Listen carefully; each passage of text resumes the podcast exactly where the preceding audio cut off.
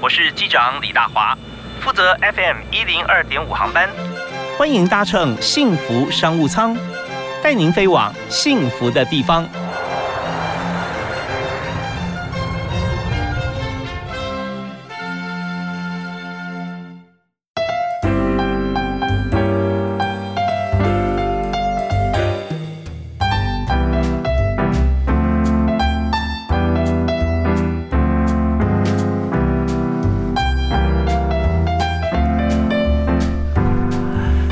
听众朋友，大家好！非常欢迎您锁定我们的频道 FM 一零二点五，在每天下午的五点到六点准时为您播出的《幸福商务舱》，我是李大华。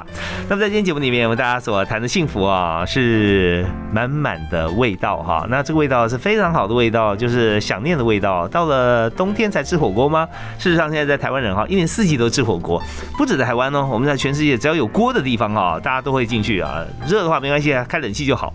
那火锅种类百百种，我们在今天介绍这个口味啊，是普罗大众都会喜欢，而且很健康的啊，酸菜白肉锅啊，怎么样能够打造这个啊非常棒的品牌啊，打造这个百年酸菜白肉锅的品牌？我们一起介绍今天的特别来宾啊，侯连松侯董事长。嗨，连松兄你好。嘿，你好，是非常欢迎您啊。好，谢谢邀请。是，现在很多朋友哈，我相信大家听到说，哎，大华，你确定吗？他就是火锅店的董事长吗？我认识侯连松啊，以前好像是在呃。呃，上柜公司当董事长哎，然后又有朋友说，哎，我还有认识一位侯连松哦，是是在警界啊，相当有名哦，最年轻的三线一哦，就发觉大家讲都没错，都是同一个人。是，对，我们今天很开心啊，邀请到连松在我们节目现场啊，因为侯警官是中央大学哈这个资管系研究所啊，多伦多加多伦多大学罗德曼学院的 EMBA，也是大同大学资讯工程系资工的博士班哈。那么特别难得的是，他也荣获了内政部的楷模公务人员啊。当然，我们的这南漳股份有限公司的董事长上位公司，现在创办了东北之家啊，创办人也担任董事长。所以中间哈就跳动跳很大啊，的确是斜杠人生哦。是，所以先跟他谈一下这个机缘哈。其实那时候跟着现任的侯市长当他秘书两年四个月哦，其实看得到这条路是值得，看得到尽头。嗯，所以人生就一直想要去让它更丰富。是，所以那时候看到听到一句话是那个余秋雨，中国大文豪，他曾经讲过一句话：安逸的漩涡是使人往下沉沦的力量。嗯嗯，那人生必须不断去设这个起始点，突破自己的围墙。是，这就要听了之后让我一个礼拜睡不着觉，就决定要做这个事情。这样。OK，那我们先谈一下啊，在这转折当中，我们当然相信有很很很多的故事。那有没有在警戒服务里面最让你难忘的经验？刚进警察大学的时候，嗯，第一个礼拜早上在刷牙，中午有个同学就回家了，嗯，被退学了。哦，原因是因为他使用了同学脸盆里面那个牙膏。OK，所以那时候那个橙子校训橙哦橙字，让我一辈子烙印下来，是很重要。不管是对呃朋友，对事业。对事情的一个诚恳的态度、诚实的态度，嗯嗯，都是很重要的事。是，我觉得真的，我们听到侯天松侯董啊，他讲这个“诚”这个字啊，我我们也发现啊，“诚”他“诚”跟“诚”是好朋友啊，他长得不一样，发音是一样。就是说，你有诚信的话，你就会重承诺，是对不对？所以从诚实开始啊，那我相信你对很多事情，只要你你不轻易答应啊，你要答应，你就会做到，对啊。所以这也是因为像这样子的一个一个事事情啊，就鼓励自己往这条路就坚坚持的走下去。对，那警戒的体会啊很深，是呃有一次跟那个市长，呃那时候当他秘书，他跟我说，死亡哈是警察人员工作的一部分。嗯嗯，早上出得了家门，晚上不一定回得了家门。哇，所以警察同仁是真的很辛苦。OK，那在警戒的历练里面啊，你觉得你最宝贵、你学习到的，好像诚诚实嘛，对不对啊？那应用在后来呢？你进入了业界啊，在自己做火锅之前啊，你还进入了这个公司当董事长，对不对？是。那那个机缘跟呃，在里面的工作的内容是什么呢？呃，那时候在这间上柜公司哦，其实呃，商业行为的一个领导跟警戒是完全不同的两条平行线。嗯。所以等于是从一个平行的列车跨到一个快速的火车是很不容易的。是，所以我们在那边很认真的学习。嗯哼。那商业经营的多样化和多元性以及复杂性，以及变动性，是永远无法想象的，在过去的一个经验值里面。所以只有在那个时间里面，我们非常用我非常用心的在学习每一个项目。是两年四个月哈，也是不算短的时间。是对。那相对来讲，呃，我知道侯总是很谦虚啦，说是学习，事实上贡献很多在里面。啊，因为公公司要这个经营方面要上上柜了嘛，好好经营，他的方方面面的一些妹妹嘎嘎跟跟人脉关系啊，那还有就是说这个处事的一些方法，其实你也你也提供很多的这个经验给大家。警戒的一些管理的方式哈。嗯，他的确在一些商业行为里面，这个严谨态度对商业行为它是一个必要性。嗯哼，那人家说，呃，我有严谨的部队才有打胜仗的可能。嗯嗯，就当我在一家商业公司的时候，我们每天早上就秉着以前侯市长在当署长一样，早上六点开会，我是九点固定开会。嗯嗯，那晚上呃一定是到十二点一点才会离开办公室。是是，就把这个严谨化的一个管理，把它落实在商业行为里面。对，我相信从这个政府啊，从警戒哈这种绵密的一个组织系统，一直到这个上规公司、上市规公司，一直到自己创业，中间有发觉说啊，这个治大国如烹小鲜。但现在呢，我们烹小鲜的时候，我觉得你的规模跟治大国是一样的。我们稍后来谈谈看，我们的王国哈，就是新东山再起，我们谈的是东北之家酸菜白肉锅，怎么样从国家级的规格哈来进行我们的料理，还有我们的。职务分工，谢谢。好，我们休息一下，回来谈。那第一首歌，我们要请这个侯总来帮大家推荐一首，你想介绍给大家欣赏的歌曲是什么？呃，我想介绍这首《风筝》，陈升的《风筝》。哦，为什么要介绍这首歌呢？很好听啊！啊，是，其实他的歌词里面很像是一个呃父母也好，或者是男女朋友对一份情感的维系，那担心害怕受惊的过程。那对一个创业者或者出外异乡的游子而言。呃，他都是一个很心有悬念，想要去闯一番事业，不得不远洋呃去往外发展，但是又挂心着自己惦记的那个人。嗯，是像风筝一样，因为真的是很贴切。尤其在我们的故事里面哈，有时候我们讲说断了线是风筝，但是风筝就算断线了，那它自己又接回来了，这个神奇 啊！对，我们来听这首陈升的《风筝》啊，是今天侯连松侯董事长推荐给大家的歌曲。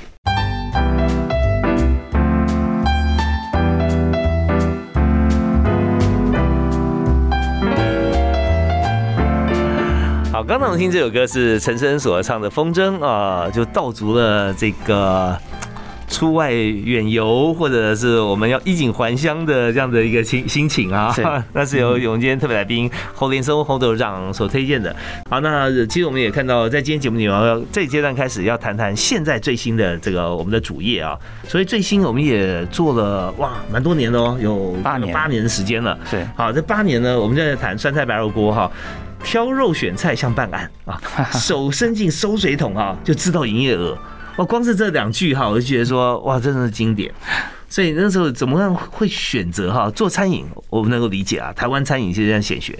可我选择酸菜白肉呢？为什么？酸菜白肉锅从高中家里就做，就早期的石头火锅。是是，做那个火锅业种已经三十五年了。嗯嗯嗯。那这个过程里面发现说，国内的火锅其实它进入的门槛很低。嗯哼。啊，一般人要操作这一段不难，但要找出一个独特的，它的防火墙够。够呃够高，不容易进入了门槛的火锅类型不多。嗯嗯嗯。那所以后来去接触这个酸菜白肉锅，从一路的呃源头、运输、保存到上桌这过程，我们把这个四个过呃过程保啊很认真的去把它执行做起来，是然后来做这个发酵的酸菜。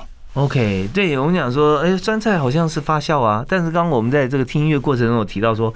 酸菜白肉锅的酸菜啊，在台湾好像就是有两种啊，对，发酵是其中一种，对，那还有一种是怎么做？啊？腌制，那腌制的过程大概早上啊去做腌制，晚上几乎就可以用了，就像一般台式的泡菜，大部分属于腌制的。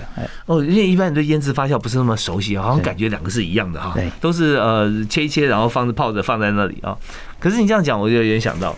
发酵跟腌制，发酵好像就就是就是腌着嘛哈，但是真就腌啊对腌制就是腌着，发酵好像是要好像封起来是吧？呃，发酵它必须要一个菌种的延续，嗯嗯，那必须控制它的温度湿度，呃，整体的一个发酵的环境不不要有太多不好的菌种在里面，嗯嗯，所以我们最近也跟民传大学这边来做一个呃生物科学研究的一个合作案。是，但他从我们的一公升里面去看到我们的左旋乳酸菌的含量是啊达到四十七点三二，比一般百分之二十三多出一倍以上。哦，是，条专有名词啊，左旋乳酸菌，为什么是左旋呢？哎，这个左旋左旋乳酸菌是一个益生菌，它能够让我们的肠胃道保持很好的一个环境。所以好的食物吸收就会很好，身体就不呃就会健康，免疫力会提高。OK，所以发酵过程中要聚细靡遗。刚刚说这个尽量不要有坏菌，基本上我们是不让有坏菌产生的机会嘛。对，是。那就包含容器啊，包含你加进去的这些菌种啊，还有水质啊等等。水质、水质哦。OK，那所以我们在做发酵过程中啊，发酵要多久？我以前大概要二十一天。嗯，但是当我到了北京沈阳，找了沈阳沈阳一个鹿鸣村这个百年老店嗯的老师傅来教我之后，是我只需要十四天的时间，哦，马上缩短三分之一。对，所以江湖就是一个一点诀窍这样。OK，这这那这个老师傅跟你特别投缘哦，还是你也你也要付很多的这个费用给他吧？要交给你这个老师傅他是那个百年老店哦，呃，当时的周恩来跟蒋介石都有去过的一个店。哦，但这个老师傅是当时透过书记当地的书记，嗯哼，那特别请他来教我这个事情的。OK，所以这个时候就已经不只是说这个商业行为了啊，这有些文化传承，还有一些是有些机缘跟这个啊，就是意义不同啊。对，哦，是。哇，我们看过东北腌白菜，有时候它是挖地窖哦，哦下大雪哦，白菜放在里面，对不对？对对对。我我我好像看过像研究过这样这样做做法，但是现在马上回来，这当然江湖一点绝啊，现在很值钱啊。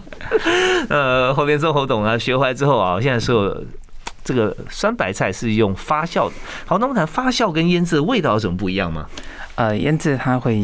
它有第一个在食品的安全上、健康上，它会亚硝酸盐的一些致癌物的一些问题。腌制、腌制、腌制的话，嗯，那发酵它就是好的菌种的延续，它不管是对免疫力或者肠胃道的一个整治都非常的好。像我们用的一个高丽菜的发酵，我们不是用大白菜哦，嗯，这高丽菜，呃，一般日本的制药会从里面提炼 MMSC 这个成分，当做胃肠制药。嗯哼，所以我们小时候在乡下说，哎，胃肠不好吃什么？高丽菜粥、格雷菜买。哦，是是，所以高丽菜本身是一个食补，那又加上发酵，那它对身体就显得比其他腌制的都好很多。是高丽菜是好东西啦，十字花科的啊，也是抗氧化啊，是对对，所以这方面这个呃，用高丽菜真的是很不错，然后多多种优点。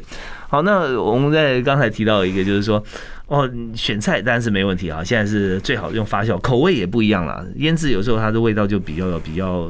重一点啊，那发酵就比较香一点，对。呃，发酵的食品哦，它 pH 值它都在四左右，那低于四的三点五或三都是腌制的一个结果。哦，那腌制就对身体就很不好，长久下来就很不好。是是是，所以这方面就面面俱到啊。那尝了以后就知道味道如何。是。那我们来谈到说肉这件事情啊，为什么这个选肉啊要跟办案一样呢？呃，这是什么故事嘛？嗯，我有一次哈，就在半夜凌晨四点的时候啊，嗯，突然发现自己是一个杀猪的这样哦。以前拿枪，后来拿刀的。是是。呃，我们在选这个肉，曾经每天刚开业的时候，嗯，呃，每天早上都一定要中永和那边去去抢这个肉。哦，是那个温体肉嘛？哈，哎哎，冷冻的，这是急速冷冻，他在彰化那边解完急速冷冻，送到这个中永和。为什么要用抢的呢？呃，好的肉它的有分 A、B、C 三级，嗯，那一定是抱着现金去抢这个 A 级肉。哦，打电话交代一下，没办法哈，这现场就有人一定要现金抢，对。OK，那带回来之后凌晨四点，嗯，那这个肉的一个柔软度，刚好可以去解那个排骨跟软骨。哦，是把那个骨头先去掉，对。所以我现在对肉的这个。也品种呢，各方面都非常熟悉。是是是是哦，那肉你是主要是猪肉吗？猪肉对，主要猪五花对。那猪猪肉的品种是怎么样？就你还还有分跟猪肉不同的品种？有呃，其实像我们吃的这个东坡肉，你看它的一个油花分布就是比较厚实哦，是，那就不适合做我们这个川烫的猪五花。嗯，那切剖面会觉得说肥肉太厚了。对，那我现在选的是加拿大的关东猪，在台湾饲养的。哦，它的特性是一年内一百公斤的成猪，嗯嗯嗯，所以它五花分布的非常均匀。OK，是是，所以这当然这肉切起来漂亮，大家都要抢了啊。对，是 OK。这边讲了一个重点，我特别有感啊。四点钟的时候，那拿回四点钟，刚好的软硬度可以把那个肋骨跟软骨去掉。对，我就想到说，有的时候吃酸菜白肉锅啊没有在这个侯总这边吃了啊，在别的地方吃，或者说有些做那个蒜泥白肉哈，是它切了薄片之后哈，它还是有骨头在软骨在里面，对，所以吃起来就很干扰。对我明明感觉我吃这口咬下去是。是有滋滋的啦啊，或者说口感有弹牙的感觉啊，可是咬下去咔咔一声，破坏一些软骨。对，把我想吃这个再吃下去的胃口都弄坏了。会觉得说，因为所谓弄坏，就是说下一口我可能小心一点，我期望说我咬到的是骨头而不是肉，可咬下去又没有骨头，觉得哎这个好像不够稳定。是，所以侯总在讲，真的是巨细迷哈，要把每一每一片肉切出来之前，先把骨头拿掉。是，好，那这个。买肉跟办案，选肉跟办案一样。我们稍后啊回来，我们要特别再请教呃侯董哈来谈一下，呃为什么哈我们在在在经营过程中啊，那数字是很重要。对，在各方面数字，你进货有进货的量啊，那那你开始销售啊，那还有管销，呃，那怎么样去了解我们的营业额跟我们的成本之间的关系啊？呃，还有哪些 paper？我们休息一下回来谈。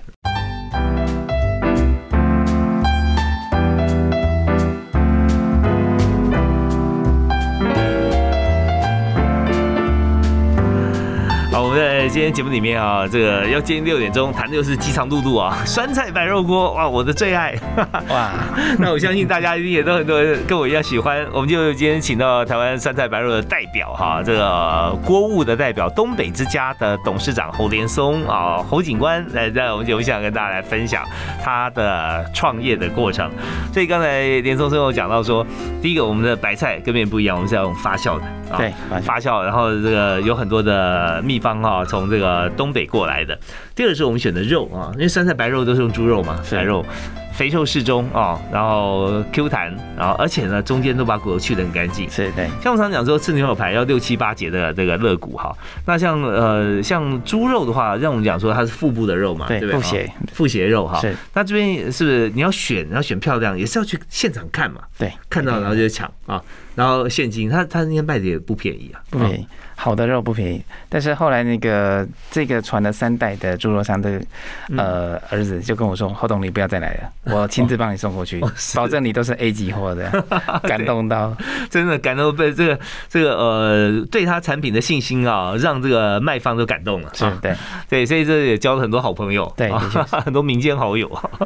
好，那这个肉我们搞定了，但我们现在这个阶段我们要弄清楚，就是说我们在开店的时候啊，很多 people 但是经营经营法则哈，我们会掌握，但是给大家大方向。当我们经营的时候，怎么样来知道营业额这件事情啊？因为我们也不会说。随时都在店里面，是对不对？那这个现金生意啊，我们自己当老板当然要掌握了。对啊，那你是用什么样方法？我看到这实在是蛮醒目的啊，就手伸进收水桶哈，就知道今天的营业额。呃，我记得我开店的时候，那时候还在上班哦。嗯，那的有时候中午没有时间过去看店，那晚上下班的时候就。想要知道今天店里到底发生什么事？白天的时候，那我第一个会冲进厨房里面的收水桶去测这个温度。哦，OK，因为前天的温度跟中午的温度是温层不同，所以非常精准。呃。进去就知道，哎，手这个温层大概厚度多少？今天中午做一万二，哦，今天中午做八千，都很准，这样。哇塞，这真是个经验谈呢啊！手下去就知道说这个深度哈，大概它是冷的，表示那昨天的，昨天的啊，对，那所以说这个这个部分完全骗不了人，对，是是，因为收水它它。他到他不会说，呃，时时时刻刻有地方可以来处理嘛？是对。哦，那这真是当老板细心到这个地步啊，才能够成功哦。好啊，那在店里面，当然我们也知道说有很多的同业啊做酸菜白肉，除了我们的这个酸白菜是用发酵以外啊，肉特别好以外哦，那当然有有些还有哪些因素会影响？因为一开始你有提到说，其实聚餐啊，选择餐厅是一种气氛嘛。对。所以那我们要打造一家好餐厅啊，到你餐厅会有什么样的感觉？你怎么经营？呃，现在的确是科技日新月异哈，你很难去呃用所谓的呃一个餐厅好，它就能够吸引很多人。那包括一些呃氛围，你一定得要在这为什么要来这个地方吃饭？是因为你有它的一个特殊的一个意义含义在。嗯哼，我举个例子说，呃，之前我接那个小火锅，嗯，那期间有一个欧巴桑，他带的一群欧巴桑来吃饭哦，嗯，那他长者大概八十岁左右，那其中一个长者男生他就坐着轮椅进来，都是好朋友了。嗯，那做定位了之后，这个老太太就跑来柜台跟我说。他们这群人其中坐轮椅的，他只剩下一个月的生命，医生告诉他，是医生宣布了哦，是那他很坚持说，在他临死之前哦，一定要找大家来你这边吃饭。哦。哇，那嗯，特别是特别，你听了以后当然是感触很深了哈。对，啊，我那时候感受到一件事是，呃，做餐厅这是一个时间的意义，它会代表说你曾经跟谁来这边吃过饭，这是你一辈子想拥有再一次的感觉。事件总本身容易被遗忘，但是感觉这个东西它会一直在。OK，但是这感觉哈，有些人的但都有感觉了，有好的感觉，有普通的感觉，跟有不好的感觉。对，所以餐厅第一个去除绝对不能让有不好的感觉。对啊，但是也绝对不能只有普通的感觉。那你怎么样能够营造好的感觉出来呢？呃，食物本身它必须跟其他的产品面有一些区隔性。嗯哼，啊食物要提供好的食物，嗯，啊，对身体健康的好食物，那要有风味的。嗯，否则要吃一般的家庭的一个用餐的话，可能到超市买就可以。所以你的风味要有健康，这样做到这个基本面不难。嗯嗯嗯，OK，好。那但在餐厅里面还有很多选择，除了烧锅以外，它有很多的配料嘛。啊，那或者有一些这个每家有不同的菜，可是还有一个就是服务这一方面。那像有些人来吃，就是为了说啊，有吃火锅嘛，就吃到撑吃到饱。那有些人是吃巧。对不对啊？吃巧跟吃饱，在你店里面有什么样子的一个服务可以提供呢？诶，店里面有一个我们用中医的望闻问切这四个字，哦哦哦，来做一个店里面经营的一个窍门和我们要去掌握的一个精准度。嗯，那所谓望就是要眼睛能够去看到每个客人是用心、很开心的在这边用餐。是，那闻是听闻，而店里面的音乐声、切菜切肉的声音是正常。客人交谈的声音是正常，但是掉了汤匙、掉了筷子，嗯，那就是你要去处理的事情。是是是，那问就是很急切的去问你的客人哪些需要再加点加汤等等，嗯嗯，要很有一个热忱。那切就是要啊去关切很多的，呃，比如说带大家带小孩啦、带老人啊等等。OK，我觉得真的是，呃，果然是古今中外啊，饱读诗书。侯博士啊，能能够经营店啊，让每一位外场的朋友哈，甚至内场的员工，如果听得到哈，都变成大家这个餐饮界的这个医师顾问。望闻问切是这个中医必备必备的哈。那我们的所有服务人员哈，都不妄自菲薄，都把这几种这个呃，就是。关注到的地方啊，都纳在自己心里面。是像我自己，我未曾经营餐厅啊，才有火锅店啊，只是不是酸菜白肉。像你刚提到说啊，什么音乐声啦，啊，交谈声啦，我觉得对于这个服务人员哈，他最该注意、最最想要注意的啊，就是呃，听如果今天哈在现场，所有客人都很愉快在聊天。我觉得那就是天籁了啊，是没有任何事情发生，对不对？对对对。然后另外就是眼神很重要，但你去对每一桌的眼神，那看到哎，他好像好像在找人啦，好像怎么只是头抬起来，有点那种呃漫无目的的在寻找的时候，哎，那可能就要来找你是啊。因为有些客人现在很客气啦，他也不会什么按铃啦，也不会举手啊啊，他就等看有没有注意到他是啊。如果说等到他开口，可能就太晚了。对哈，现在万闻问切一一一出来，这这些问题都不是都都迎刃而解。好，主持人是行家，我很多事情可以一起讨论哦。啊，我们今天非常开心啊，邀请到的侯总哈，侯连松先生来到我们节目现场，谈他的这个警政的工作啊，做的是非常棒哈，也谈到在这个上柜公司。担任董事长啊，怎么样来经营一家好的公司？特别是在火锅店方面，有家学渊源，自己又有新创很多的 people。我们稍后回来想谈一下，就是在这整体过程中啊，呃，餐厅是人的产业，吃吃员工的这样的服务很重了哈，包括内场。稍后来谈分享一下，有没有你在工在你的餐厅里面哈，你觉得哇，你好欣赏的一个员工啊？那他做哪些事情觉得很感动，或者客人觉得很棒的啊？然后休息一下回来谈。好。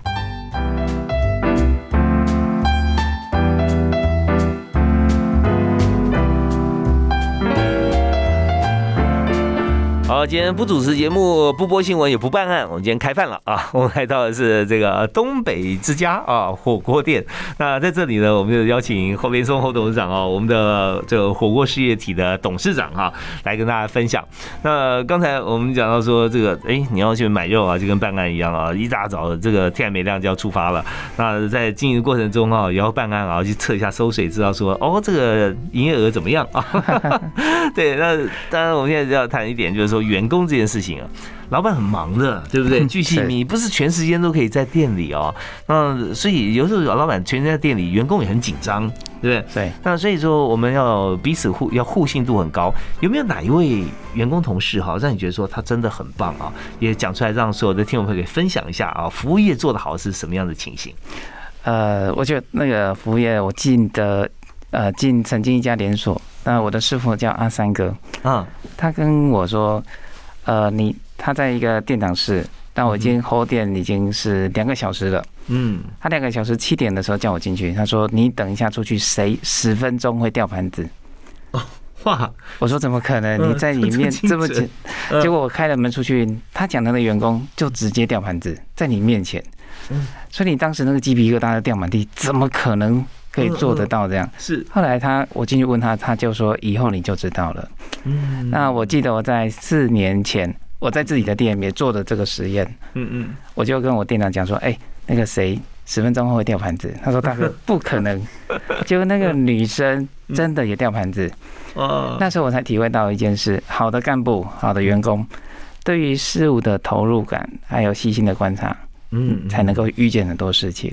哦，所以现在目前我们店里面的伙伴干部，我们通常都会给他一些资料库，嗯，然后能够让他一些预判的能力。嗯，是是，所以这边讲到经营餐厅这件事情啊，记录是很重要的。对啊，就是说，记迷人的行事作风的记录啊，还有呃，每天或者说不同的星期有，你看有些店星期一休，有些店星期二休，有些店都不休啊，那它是有原因的。那经过记录统计，所以你在做 big data 大数据，所以就可以真的很用心去观察。那当一位好的员工被你启发了。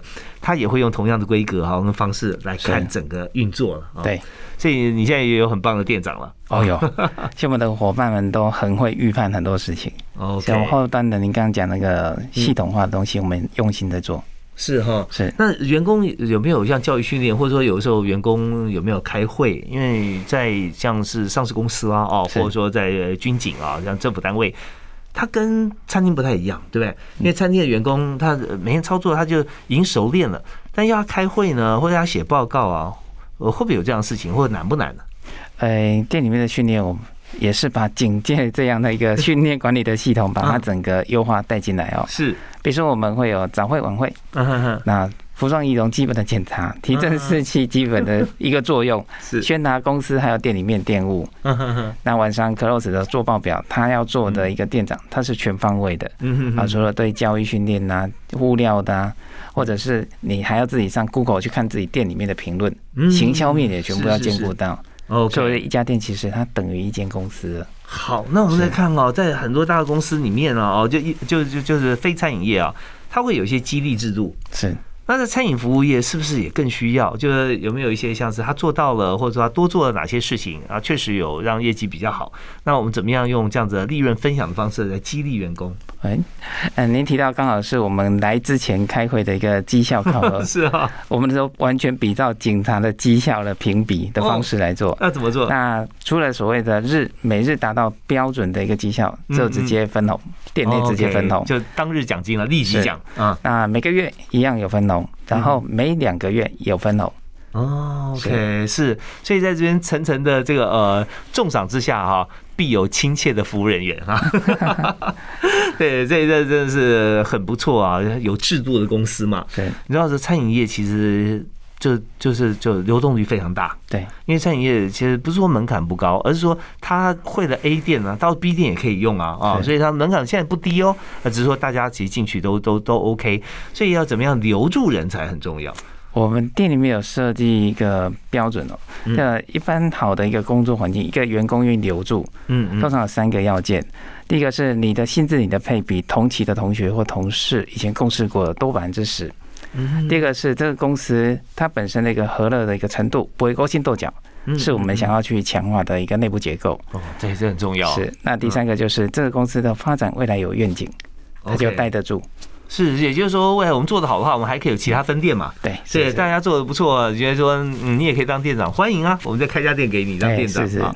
所以，那勾心斗角这件事情呢，在任何公司都会有了啊，不是人心险恶，而是彼此工作会互相受到影响。对，所以最长的就是内场外场。哦，对 对，内场外场的两个头不合啊，或者说底下的人有什么委屈啊，跟他夸大夸大申诉啊，造成一些一些状况啊。但也就是主事者很重要，只要老板啊持平公平啊，对，有好制度，那这些事情其实都会迎刃而解。对，所以你们也办常常办一些联谊吧啊。哦，聚餐啊这些。哦，我记得我们尾牙一般的尾牙就是可能很开心的唱歌啦，这些活动啦。嗯嗯。但是公司的尾牙，我们做的是竞赛，设桌、侧桌。切肉，OK，大家玩的很开心。一店有一个组别这样来做，哦，很有意思哦。来看谁切最准了。我说这盘十二片要多重啊，就多重啊，而且速度一定要十秒钟的。哦，是啊，对对，以及这是很棒的一些设计啊。大家就会，因为我们设计的这个活动啊，是跟我们每天操作有关系。是。然后又有荣誉心嘛，对，最后就变成说你要好的话，你天天练习都这么准，那下次比赛你就赢了。这老板非常聪明，而且是也深得民心了。我们这边也在休息一下，我们在谈了很多有关于在呃东北之家哈，在我们火锅店里面有这么多的这个员工之间相处啊，管理阶层的制度。稍后回来我们想谈谈看啊，如果说有这个。新进员工要进来哈，但我我相信你一定会随时都会呃欢迎大家来嘛那是，那你会问他哪几个问题啊？重视的是什么？是吗？好，我们休息一下，马上回来。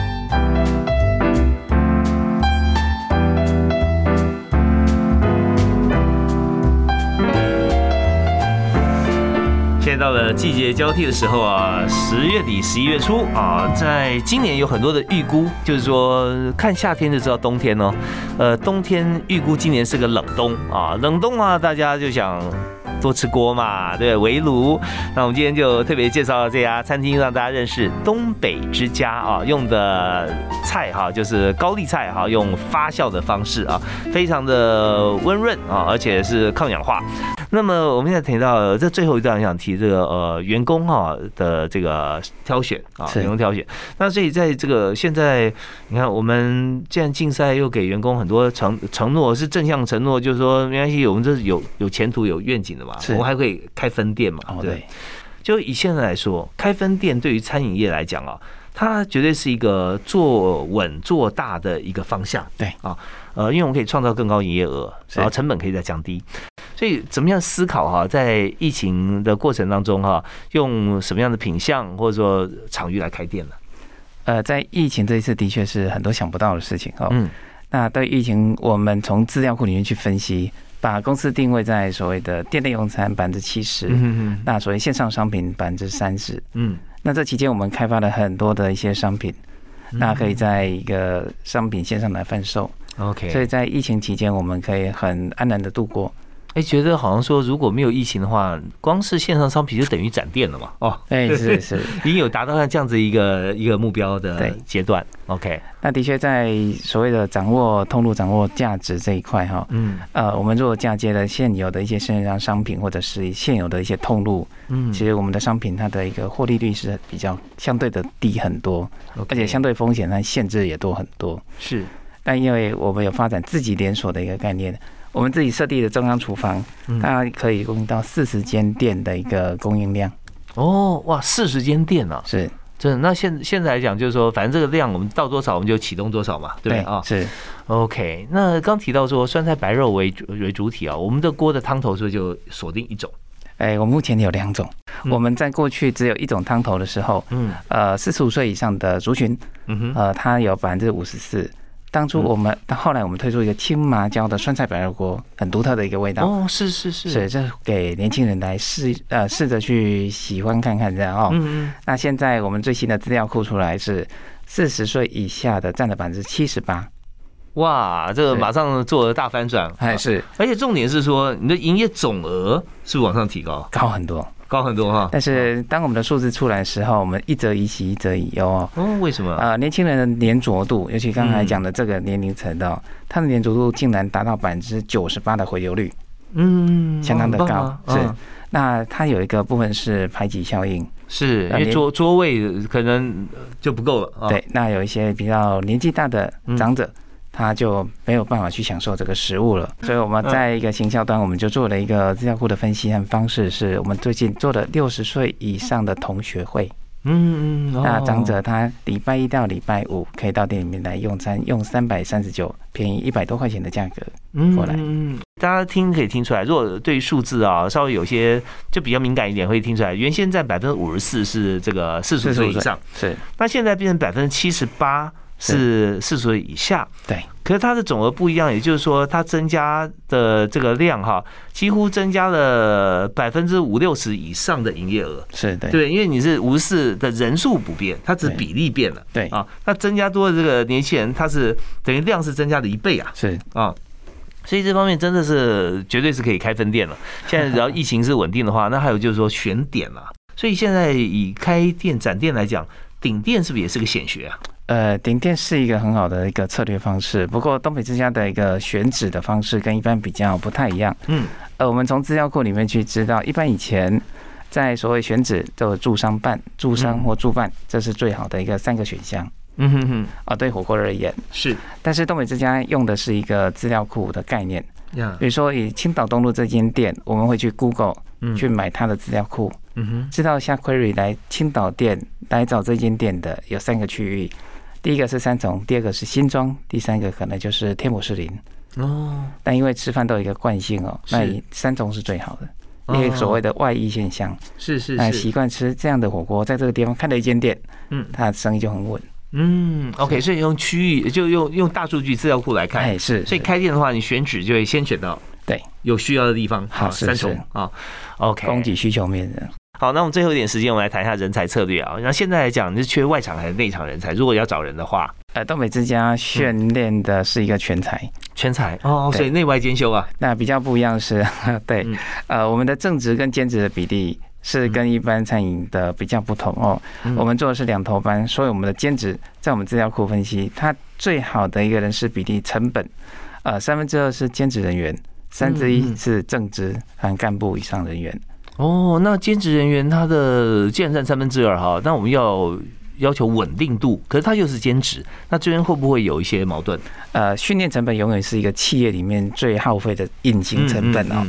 所以东北之家的兼职人员，我们只要有眼睛、有鼻子、有嘴巴、会走路，OK，基本上三十分钟一定可以上线。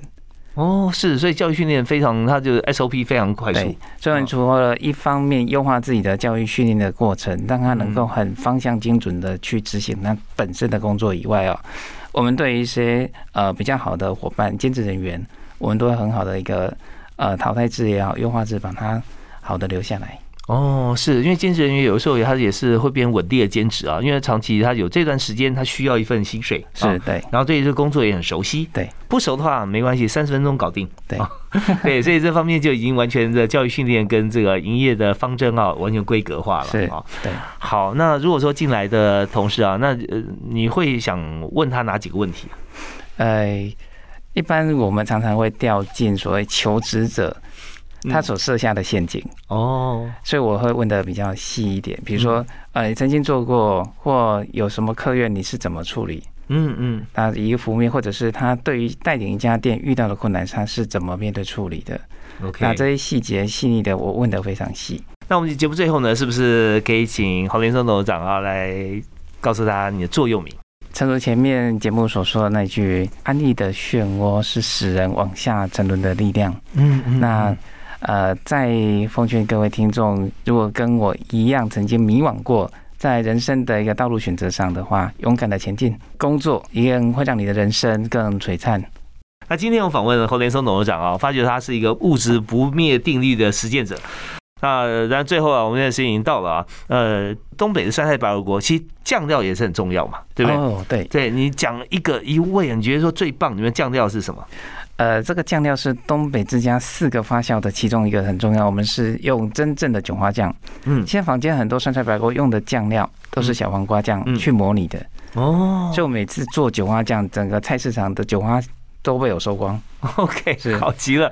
酒花啦，还有呃豆腐乳啊，也会有一点。豆腐也有。然后这个花生芝麻呃之类的啊，都有都有。好，那真的我彻底饿了啊！我要赶快去吃饭。东北之家啊，欢迎这个大家可以上网来参考。那东新东山再起这本书啊，重启人生会给大家非常多的人生启发啊，是由这侯连松啊侯总他的他所写的啊亲亲自所写的传记。好，我们就今天再次谢谢连松兄接受访问，谢谢主持人，谢谢。感谢大家收听，我们下次再会啊，拜拜。